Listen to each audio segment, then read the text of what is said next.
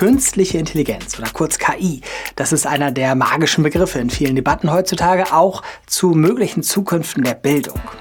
Aber wie funktioniert das eigentlich so ganz grundlegend?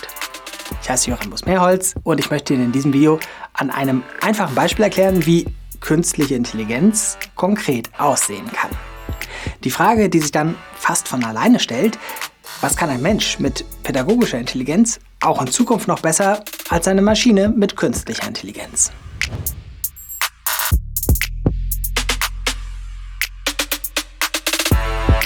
Künstliche Intelligenz ist ein ziemlich verschwommener Begriff, den verschiedene Gruppen unterschiedlich definieren. Wenn derzeit über künstliche Intelligenz in der Bildung gesprochen wird, dann geht es häufig um das Konzept adaptives Lernen und um Computerprogramme namens intelligente tutorielle Systeme. Mit diesen Begriffen werden große Hoffnungen verknüpft, dass das Lernen einfacher und individueller werden könnte.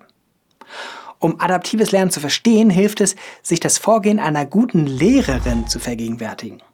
Und zwar dann, wenn sie individualisiertes Lernen ermöglichen will. Was macht eine gute Lehrerin? Sie macht Lernangebote, die nicht losgelöst vom individuellen Stand ihrer Schülerinnen und Schüler sind, sondern möglichst gut auf deren Bedarfe zugeschnitten.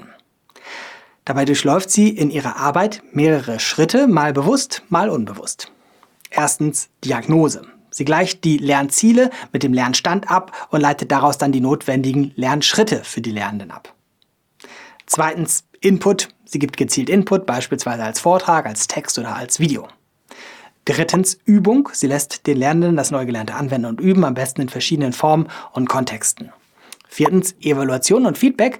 Sie macht sich ein Bild vom aktuellen Lernstand des Lernenden und gibt ihm Rückmeldung zum Stand und zu den nächsten Schritten. Danach geht es wieder zurück zu 1. Das Ganze geschieht als Spirale.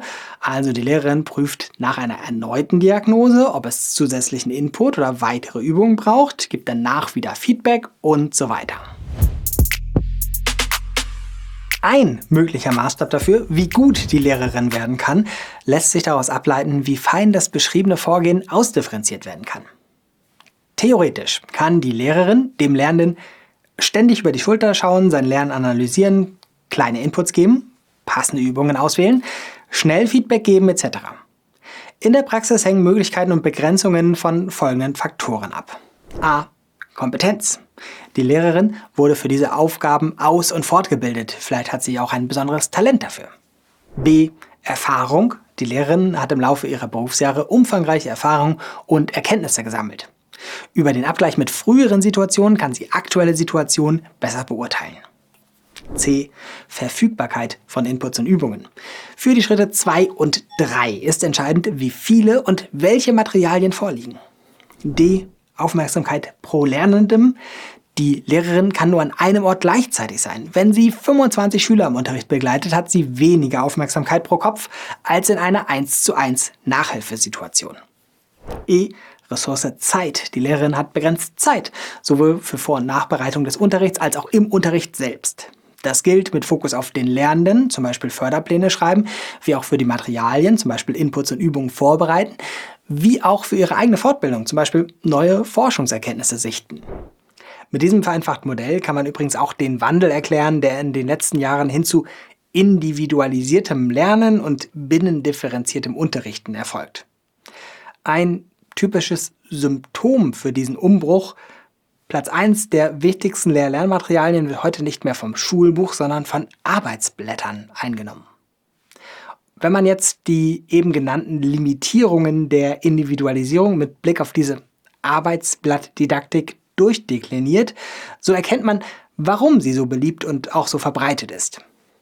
Der Erziehungswissenschaftler Jürgen Budde nennt diese Form des Unterrichtens übrigens Zettelwirtschaft. Die Idee, dass die Aufgaben einer guten Lehrerin auch von einer Maschine, also von einer künstlichen Intelligenz übernommen werden könnte, lässt sich bis in die 1970er Jahre zurückverfolgen. Das adaptive Lernen heißt hier, dass nicht die Lehrerin, sondern eine Maschine das Adaptive, also die Anpassung des Lehrangebots übernimmt. Der Fachbegriff für solche Programme lautet dann intelligente tutorielle Systeme. Aber in allgemeineren Diskussionen wird häufig einfach nur von KI, künstliche Intelligenz gesprochen. Mit Maschine meine ich ein cloudbasiertes Computerprogramm, das zum Beispiel in Form einer App auf dem Tablet oder im Browserfenster meines Laptops läuft und dabei über das Internet mit einem zentralen Server verbunden ist. Schauen wir uns hier wieder die Spirale an, die wir eben bei der Lehrerin gesehen haben. Wie geht die Maschine, also der Computer, vor? Erstens Diagnose. Der Computer erfasst den Lernstand, zum Beispiel über einen individuellen Einstufungstest. Er kennt die Lernziele, sowohl allgemeine Ziele, zum Beispiel aus dem Lehrplan, als auch individuelle Ziele dieser konkreten Person. Daraus leitet er die notwendigen Lernschritte ab. Zweitens Input. Der Computer gibt Input, beispielsweise als Vortrag, als Text, als Simulation oder als Video. Drittens Übung. Der Computer lässt den Lernenden das neu Gelernte anwenden und üben, am besten in verschiedenen Formen und Kontexten. Viertens Evaluation und Feedback. Der Computer macht sich ein Bild vom Status des Lernenden, gibt ihm Rückmeldung zum Stand und zu den nächsten Schritten. Dann geht es zurück zu 1. Das Ganze geschieht als Spirale. Das heißt, der Computer prüft nach erneuter Diagnose, ob es zusätzlichen Input, weitere oder andere Übungen braucht und gibt wieder Feedback und so weiter. Wir sehen, bei diesem Vorgehen macht die Maschine im Wesentlichen das nach, was auch die gute Lehrerin tut. Bei der Entwicklung hat man sich sogar maßgeblich an dieser Situation, an der 1 zu 1 Nachhilfe orientiert, die quasi als Benchmark genommen wurde. Die Maschine hat gegenüber der Lehrerin deutlich weniger Begrenzungen für die Individualisierung. Stichwort A, Kompetenz. Die Maschine in Form von Hardware und Software wurde speziell für diese Aufgabe gestaltet. Allerdings fehlen ihr möglicherweise einige weiche Fähigkeiten, die eine gute Lehrerin hat. B. Erfahrung. Die Maschine hat im Laufe ihres Einsatzes bereits Hunderttausende, vielleicht Millionen von Lernenden beobachten können. Sie hat so umfangreiche Erfahrungen und Erkenntnisse über unterschiedlichste Konstellationen gesammelt. Und über den Abgleich mit früheren Situationen kann sie aktuelle Situationen besser beurteilen. C. Verfügbarkeit von Inputs und Übungen. Die Maschine hat einen riesigen Fundus an Materialien für Schritt 2 und 3. Ein fortgeschrittenes Angebot kann nicht einfach nur zwischen Materialien auswählen, sondern sie erstellt ein maßgeschneidertes Angebot für jeden Lernenden einzeln und individuell. D. Aufmerksamkeit pro Lernenden. Die Maschine ist überall gleichzeitig. Sie hat mehr Aufmerksamkeit als in einer menschlichen 1 zu 1 Nachhilfesituation, zumal sie den Lernenden in Mikroschritten beobachten kann. So kann sie jede Tasteneingabe, jede Bewegung der Maus oder über die Kamera jede Bewegung der Augen verfolgen. Schritt E, Ressource Zeit. Die Maschine hat unbegrenzt Zeit. Das entspricht quasi Rechenkapazitäten. Das gilt sowohl für die Vor- und Nachbereitung des Unterrichts als auch im Unterricht selbst. Sie kann quasi sekündlich Förderpläne aktualisieren und bei Bedarf sofort neue Materialien für Inputs und Übungen anbieten. Zudem lernt sie ständig dazu. Übrigens, diese theoretischen Versprechungen werden bisher in der Praxis gar nicht erfüllt. Allerdings erwarten oder versprechen oder erhoffen sich viele ExpertInnen für die nahe Zukunft schnelle Weiterentwicklung in diesem Feld.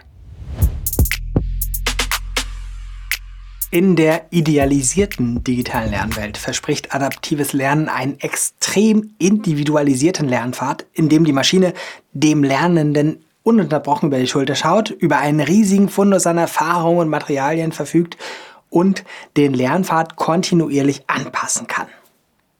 Adaptives Lernen und intelligente tutorielle Systeme versprechen Individualisierung und zwar nicht über drei oder vier verschiedene Niveaus, auch nicht über zehn verschiedene Niveaus, noch nicht einmal als verschiedene Lernpfade zur Auswahl, sondern als die individuelle Gestaltung eines Lernpfads pro Lernendem.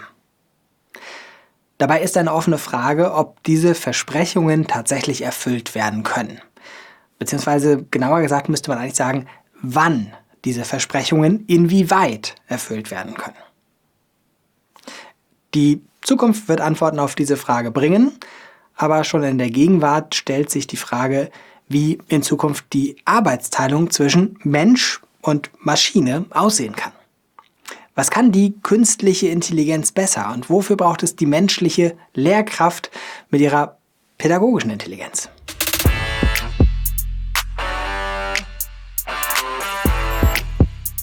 Übrigens, der Begriff adaptives Lernen ist eigentlich falsch. Denn das Lernen muss sich ja gerade nicht anpassen, also adaptieren. Das Versprechen ist genau das Gegenteil, dass sich das Lehrangebot anpasst. Insofern müsste es eigentlich adaptives Lehren heißen.